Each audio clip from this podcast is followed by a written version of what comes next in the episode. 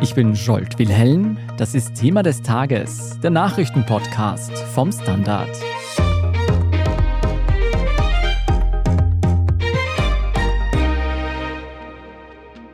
Steigende Mieten und hohe Immobilienpreise machen immer mehr Menschen in Österreich zu schaffen.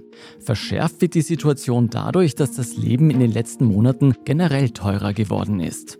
Woran liegt es aber konkret, dass Wohnen immer teurer wird und Eigenheime kaum noch leistbar sind? Darüber sprechen wir heute. Und auch darüber, wo in Österreich Wohnen noch am günstigsten ist und ob Mieten und Wohnungspreise in Zukunft auch wieder fallen könnten. Martin Putschögel, du leitest das Immobilienressort im Standard und berichtest aktuell durchgehend über die Marktentwicklungen.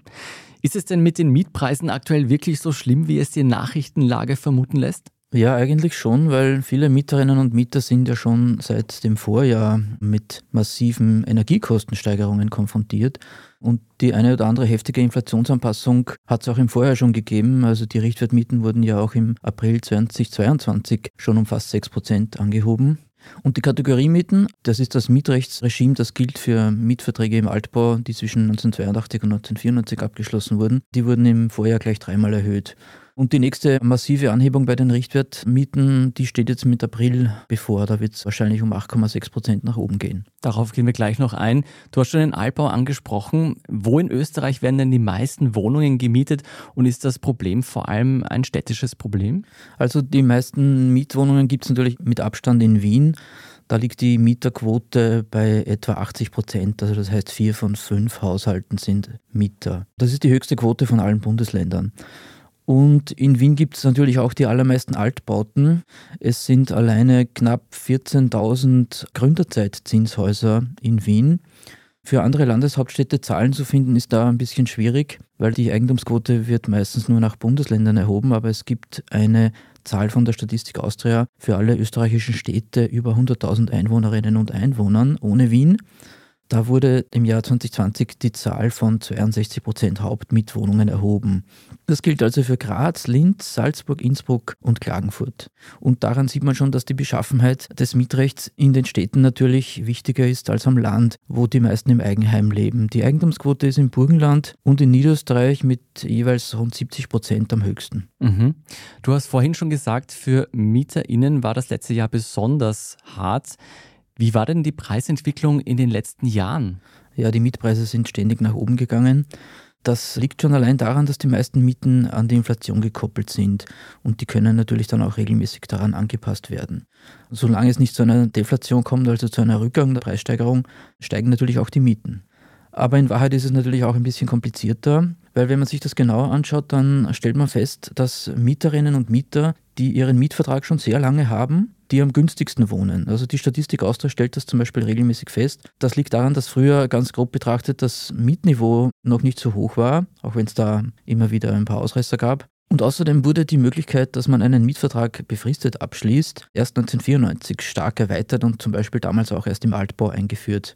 Also wer einen alten Mietvertrag hat, der hat diesen meistens unbefristet und muss dann also nicht jedes Mal um eine Verlängerung beim Vermieter oder bei der Vermieterin betteln. Und eine Verlängerung könnte auch bedeuten, dass währenddessen dann der Mietpreis nochmal angehoben wird. Genau. Also wenn ein Mietvertrag ausläuft, dann hat ein Vermieter, eine Vermieterin die Möglichkeit, die Miete anzupassen an das aktuelle Niveau. Das ist im Altbau natürlich durch den Richtwert immer noch begrenzt, aber im Altbau ist das Problem mit dem Lagezuschlag, da gibt es dann manchmal auch ziemlich extreme Steigerungen. Ja, und im Neubau, das sind alle Wohnhäuser, die nach dem Zweiten Weltkrieg gebaut wurden, ganz grob gesagt. Da gibt es sowieso keinen Mietpreisdeckel, sofern keine Wohnbauförderung im Spiel ist. Und da lässt sich die Miete dann jedes Mal an das Marktniveau anpassen. Also der Vermieter kann dann eigentlich verlangen, was der Markt ihm gerade hergibt. Mhm. Du hast anfangs schon die Inflation angesprochen und dass dieses Jahr wieder mal eine Preiserhöhung stattfinden könnte oder dürfte. Wie schaut denn die Entwicklung 2023 generell aus und wie spielt da die Inflation rein? Ja, genau. Also die allermeisten Mieten sind an den Verbraucherpreisindex gekoppelt. Sobald der steigt und eine gewisse Hürde überschreitet, es gibt manchmal in Mietverträgen einen Schwellwert, zum Beispiel bei 5 oder 3 Prozent. Das heißt, wenn die Inflationsrate diesen Wert überspringt, dann darf die Miete angepasst werden. Das war lange kein großes Thema eben. Mit der hohen Inflation hat sich das jetzt aber eben geändert. Und wie es weitergehen wird, für heuer wird eben, wie schon gesagt, ein weiterer großer Anstieg erwartet. Und das wird auch wahrscheinlich damit zusammenhängen, dass die Kreditvergaberegeln beim Eigenheim, beim Eigentumserwerb im letzten Jahr ziemlich streng gemacht wurden. Und da wird jetzt erwartet, dass sich eben jetzt gerade viele Leute kein Eigenheim leisten können und deswegen auf Miete ausweichen müssen. Und deswegen wird die Nachfrage nach Mietwohnungen steigen und das wird wahrscheinlich auch zu Preissteigerungen führen. Also ein günstiger Markt für Vermieter in dem Fall. Genau. Also die Preissteigerungen sind uns fast gewiss. Wie viele Haushalte in Österreich werden denn von diesen Teuerungen besonders betroffen? Wen trifft das vor allem? Also de facto betrifft es alle Mieterinnen und Mieter, weil eben, wie schon gesagt, eine Wertsicherungsklausel meistens in Mietverträgen enthalten ist. Das betrifft also Altbauten und Neubauten gleichermaßen. Auch Genossenschaftswohnungen. Bei den Genossenschaftswohnungen gibt es gerade noch einen interessanten Aspekt. Da kommt nämlich noch das folgende Problem hinzu. Da wurde bei der Errichtung vieler Häuser mit variablen Darlehen finanziert. Und weil jetzt eben die Zinsen steigen, der Leitzinssatz der EZB, können die Genossenschaften die gestiegenen Zinskosten an die Mieterinnen und Mieter weitergeben. Und deswegen sind viele Genossenschaftsmieterinnen und Mieter gerade mit extremen Mietpreissteigerungen konfrontiert. Bis zu 30, 35 Prozent haben wir da gehört. Martin, das sind jetzt alles keine sehr guten Aussichten. Leider nein. Leider nicht. Gibt es denn noch ein Fünkchen Hoffnung, dass es in Zukunft auch wieder rosiger aussehen könnte, dass die Kosten für Mieterinnen sinken? Die gibt es, aber das müsste natürlich politisch gewollt sein. Ein politischer Eingriff, etwa bei den Befristungen oder bei der Koppelung der Mieten an die Inflation, könnte natürlich zumindest die künftigen Anstiege einbremsen. Das ist völlig klar. Es gibt auch ein bisschen Hinweise darauf, dass die Regierung hier was machen wird. Aber dass es für Mieterinnen und Mieter paradiesische Zustände werden, das ist eher ausgeschlossen. Eine kleine Verbesserung kommt vielleicht dazu mit dem Bestellerprinzip bei den Maklerprovisionen. Das betrifft Leute, die halt jetzt demnächst eine neue Wohnung suchen. Das sollte nämlich erst am 1. Juli in Kraft treten. Ich sage deswegen sollte, weil es eben noch nicht beschlossen ist und da noch eine gewisse Unsicherheit herrscht. Die herrscht auch in Mieterschutzorganisationen, da ist man auch noch eher vorsichtig, insbesondere auch was die Auswirkungen betrifft. Es gibt nämlich die Ansicht, dass es möglicherweise weiterhin Umgehungskonstruktionen geben wird, dass man also als Wohnungssuchender in manchen Konstellationen eventuell doch eine Maklerprovision bezahlen wird müssen. Aber das wird man eben alles erst sehen, wenn das ab 1. Juli in Kraft tritt. Aber wenn ich das richtig verstehe, wenn das Bestellerprinzip tatsächlich in Kraft treten würde, würde das bedeuten, dass in dem Fall jetzt die Vermieter die Maklerprovisionen zahlen müssten und nicht mehr die Mieterinnen, wie es jetzt der Fall ist. Genau, es ist ein Auftraggeberprinzip eigentlich. Also der, der den Makler beauftragt als erstes, der sollte künftig die Maklerprovision bezahlen müssen. Also zumindest ein kleiner Lichtblick für alle MieterInnen. Mal sehen, ob es tatsächlich so kommt. Vielen Dank, Martin Putschögel, für diesen Einblick. Gerne. Und bei uns geht es nach einer kurzen Pause gleich weiter und zwar mit dem Traum vom Eigenheim und wieso er in Österreich leider immer öfter platzt. Bleiben Sie dran. Frisst die Inflation mein Erspartes auf? Soll ich mein Geld in Aktien stecken? Und wie funktionieren eigentlich Kryptowährungen? Im neuen Standard-Podcast Lohnt sich das? sprechen wir über alles rund ums Thema Geld und Geldanlage. Wie man in Aktien investiert und was genau hinter einem NFT steckt, im Gespräch mit ExpertInnen gehen wir jede Woche diesen und vielen weiteren Fragen auf den Grund. Lohnt sich das? Der Standard-Podcast über Geld findet ihr auf der Standard.at und überall, wo es Podcasts gibt. Franziska Zeudel, du durchforstest mit Martin im Standard den Immobilienmarkt und beschäftigst dich aktuell viel mit dem Traum vom Eigenheim. Können sich den denn heute noch viele ÖsterreicherInnen erfüllen?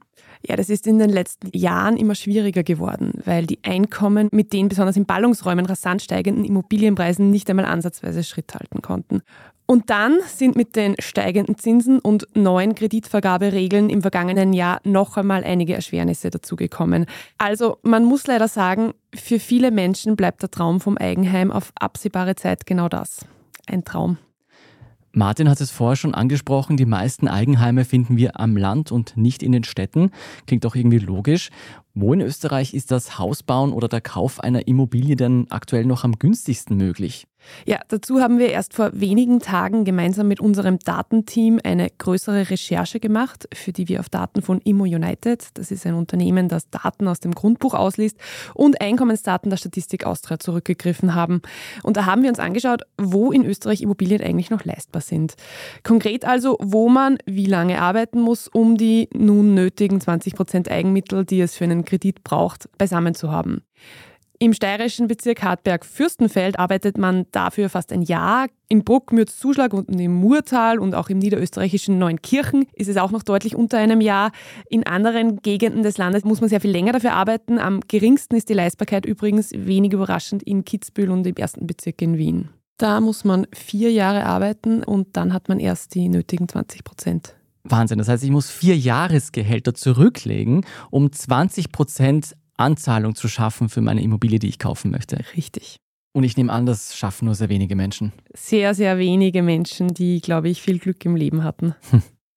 Abgesehen von dieser 20%-Hürde, was macht denn die Finanzierung von Eigenheimen noch so schwierig? Also das Grundproblem sind sicher die hohen Preise, muss man so sagen. Aber wie eh schon erwähnt, es gab im Vorjahr auch in puncto Kreditvergabe einige Neuerungen. Mit August trat die, das ist jetzt ein sehr sperriges Wort, Kreditinstitute Immobilienfinanzierungsmaßnahmenverordnung in Kraft. Ich habe mitgeschrieben. Mit der wurden die Kreditregeln ziemlich verschärft. Seither braucht, wer einen Kredit haben möchte, eben diese erwähnten 20% Eigenmittel. Die Kreditlaufzeit wurde außerdem auf 35 Jahre beschränkt und die Rückzahlungsquote darf nur noch 40% des monatlichen Haushaltseinkommens betragen. Es gibt zwar gewisse Ausnahmekontingente, insgesamt ist die Situation aber gerade recht schwierig und auch intransparent. Und man muss auch sagen, selbst wenn man jetzt gerade einen Kredit bekommt, die gestiegenen Zinsen machen auch vielen Menschen zu schaffen, die muss man sich auch erst einmal leisten können. Also die Zeiten des billigen Geldes sind einfach vorbei. Und diese neuen Regeln und die gestiegenen Zinsen, die haben sich ziemlich schnell auf den Markt ausgewirkt. Die Kreditvergabe ist deutlich zurückgegangen, die Vermarktungsdauer von Immobilien ist gestiegen und Banken, Immobilienbranche und natürlich auch betroffene Wohnungssuchende sind gerade nicht sehr glücklich mit der Situation. Wenn man sich das in Summe ansieht, dann wirkt es ja so, als würde der Kauf einer Immobilie immer unattraktiver werden. Das heißt aber im Umkehrschluss auch, dass Leute, die eine Immobilie verkaufen wollen, es vielleicht schwerer haben, eine Immobilie zu verkaufen. Heißt das langfristig könnten sich die Preise wieder entspannen und wieder zurückgehen? Das weiß derzeit eben niemand so genau. Es gibt da sehr viel Unsicherheit. Es gibt schon einzelne Stimmen, die wirklich von einem kräftigen Einbruch der Immopreise ausgehen. Ökonominnen halten das aber für unwahrscheinlich, weil es am österreichischen Markt keine Blasentendenzen gibt, wie es zum Beispiel in den 2000er Jahren in Spanien und in Irland der Fall war.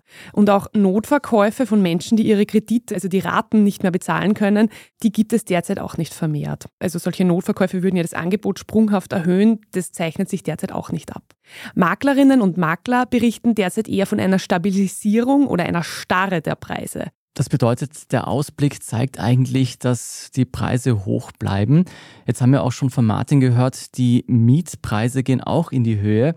Was heißt das für Österreichs Bevölkerung insgesamt? Werden immer mehr Menschen zum Beispiel aus Städten aufs Land ziehen müssen deswegen? Während Corona, während den Lockdowns hat es kurz einmal so ausgeschaut, als wäre das ein Trend, weil die Leute mehr im Homeoffice gearbeitet haben. Das ist jetzt eher wieder nicht mehr so der Fall, habe ich den Eindruck, auch weil es halt in den Ballungsräumen sowieso auch sehr teuer ist und man wird jetzt nicht in die Einöde ziehen wollen, wo es vielleicht leistbarer wäre. Also insgesamt ist die Preissituation halt sehr lageabhängig. Nach dem derzeitigen Stand kann man davon ausgehen, eben wie gesagt, die Preise für Eigentum werden eher stagnieren, die Mieten weiter leicht steigen und alle warten halt derzeit ab und schauen, was passiert. Ist denn zu befürchten, dass Wohnen für immer mehr Menschen in Österreich unleistbar wird? Wie eingangs schon gesagt, Eigentum ist in weiten Teilen des Landes heute für normal verdienende Menschen bereits nicht mehr leistbar. Und am Mietmarkt schaut es bei neu abgeschlossenen Verträgen auch nicht viel besser aus. Das hat Eda Martin schon ausgeführt.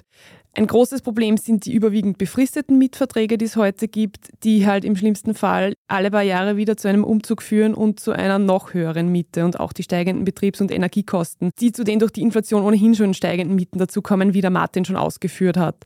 Von Mieterschutzorganisationen hört man, dass aktuell immer mehr Menschen auch kommen, die sich ihre Miete und ihre Inflationsanpassungen und ihre Betriebskosten überprüfen lassen, für die das früher überhaupt kein Thema war, um vielleicht doch noch den einen oder anderen Euro rauszuholen.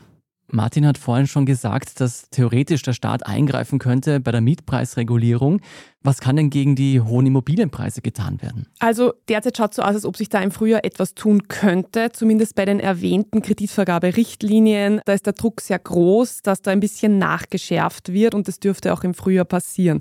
Das betrifft aber voraussichtlich nur die Zwischenfinanzierungen, die ja derzeit auch ein großes Problem sind und die vielen Menschen eben einen Strich durch die Rechnung machen, die eine kleine Wohnung haben und gerne eine größere kaufen würden und ja, ein häufiges Szenario am Immobilienmarkt. Man geht in der Branche davon aus, dass sich eine Erleichterung Erleichterung in diesem Bereich sehr, sehr schnell wieder am Markt bemerkbar machen würde. Jetzt mal abwarten, aber es bleibt ganz sicher spannend. Zumindest könnte sich bei den Finanzierungsmodalitäten etwas verbessern. Vielen Dank für diesen Überblick, Franziska Zeudel. Danke.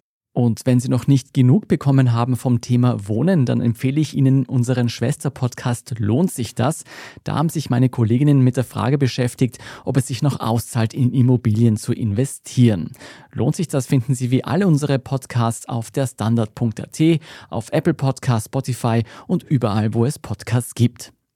Bei uns geht es jetzt gleich weiter mit dem Meldungsüberblick. Da sprechen wir unter anderem über europäische Panzer- und Kampfflugzeuge für die Ukraine und auch darüber, wie viel Fachärztinnen künftig im Burgenland verdienen werden. Wenn Sie uns in der Zwischenzeit schon mal unterstützen wollen, dann machen Sie das am besten mit einem Standard-Abo. Alle Infos dazu finden Sie auf abo.derstandard.at und Sie können uns auch mit einem Premium-Abo über Apple Podcasts unterstützen. Jetzt aber dranbleiben, wir sind gleich zurück.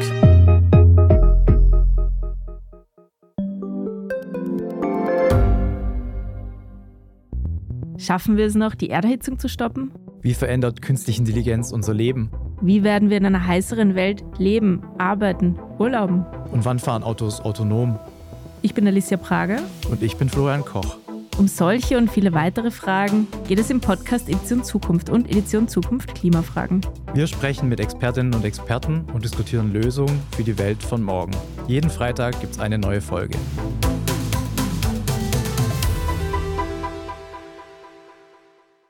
Und hier ist, was Sie heute sonst noch wissen müssen.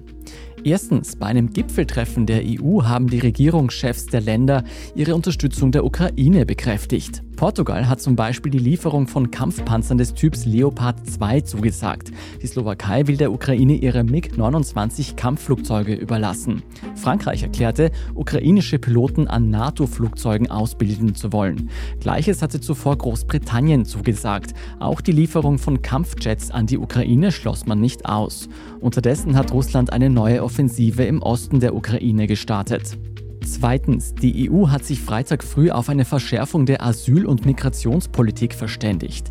Ziel ist es, illegale Einreisen schon im Vorhinein zu verhindern bzw. unattraktiver zu machen. Dies soll unter anderem durch einen verstärkten Kampf gegen Menschenschmuggler, mehr Grenzschutz und schnellere Abschiebungen geschehen. Drittens, wir wechseln nach Österreich. Das Burgenland wirbt um Ärztinnen und Ärzte und greift dafür künftig tief in die Tasche. Das Einstiegsgehalt von Fachärztinnen und Fachärzten soll laut Landeshauptmann Hans-Peter Doskozil auf 140.000 Euro brutto pro Jahr steigen. So hoch wie sonst nirgends in Österreich. Und bis zum Ende der Karriere soll sich der Jahresverdienst sogar auf 200.000 Euro belaufen. Prämien und Zulagen kommen da noch hinzu. Das Burgenland will damit seine Gesundheitsversorgung auf Vordermann bringen, heißt es laut dem Landeshauptmann. Viertens. Netflix macht ernst, mit seinem Vorhaben gegen das Teilen von Zugängen vorzugehen. Künftig werden NutzerInnen einen Hauptstandort festlegen müssen. Damit will man unterbinden, dass sich mehrere Haushalte ein Netflix-Abo teilen und so einiges an Kosten sparen. Der Betreiber wird zur Überwachung der Netflix-Kontennutzung mehrere technische Lösungen einsetzen. Dazu gehört auch, dass wenn man auf Reisen geht, sich einen zeitlich begrenzten Zugangscode besorgen muss. Vorerst gelten diese neuen Regeln nur für Kanada, Portugal, Spanien und Neuseeland. Es ist allerdings davon auszugehen, dass Netflix die Einschränkungen früher oder später weltweit und dann auch in Österreich ausrollen wird.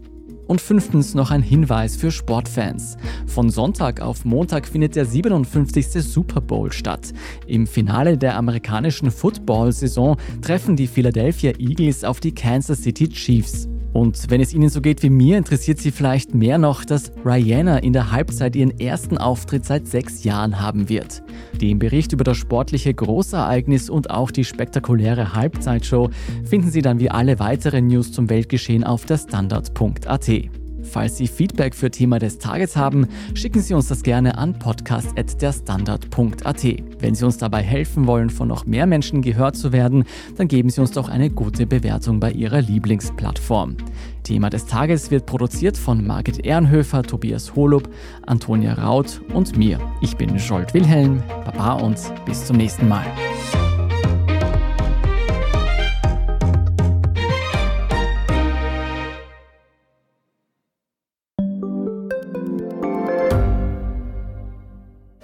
Bin die Franziska Ich bin der Martin. und wir wollen besser leben. Lohnt sich 10.000 Schritte zu gehen jeden Tag? Ist das Großraumbüro wirklich so schlecht wie sein Ruf? Spoiler, ja. Bringt's was, Intervall zu fassen? Wir fragen die, die es wirklich wissen und probieren es auch gleich selber aus. Bei Besser Leben, jeden Donnerstag eine neue Folge.